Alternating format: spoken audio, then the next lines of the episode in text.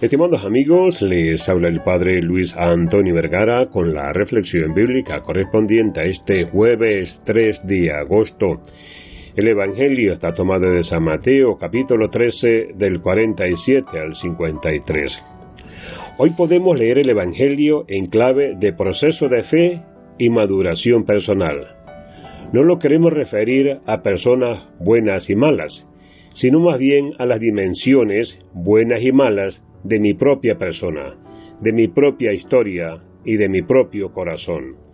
Porque la verdad es que los hombres no somos todo maldad o todo maldad absoluta.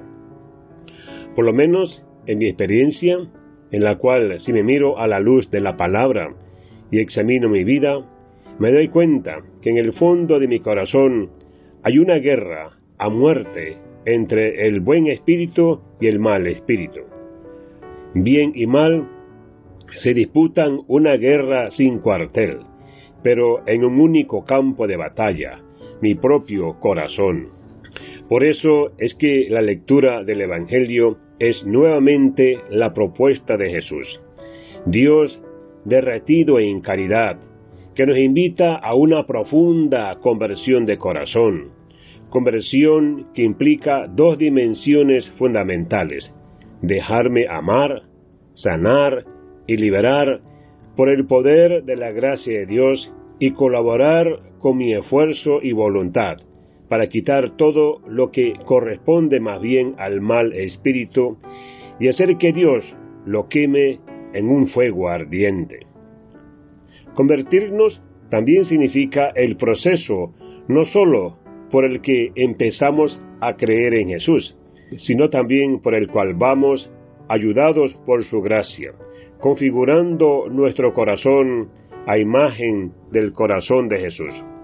No es solo comenzar a creer, eso es una parte.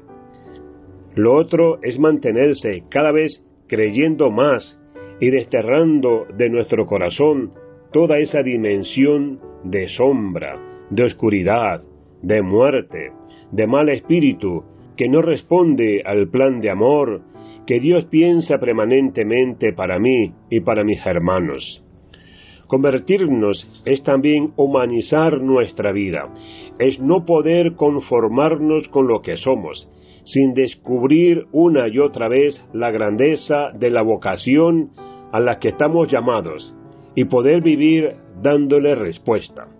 El más allá del reino tiene que ver con un más acá de la historia. Por eso lo que hago tiene eco de eternidad.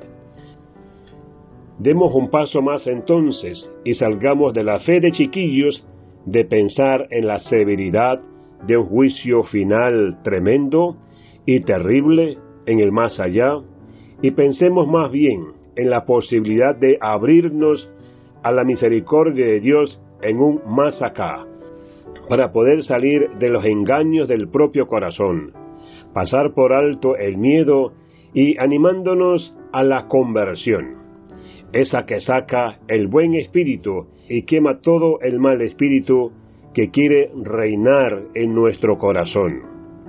Y amemos, para que el corazón no se enquiste, para ser imagen de Dios, para ser cada vez más humanos.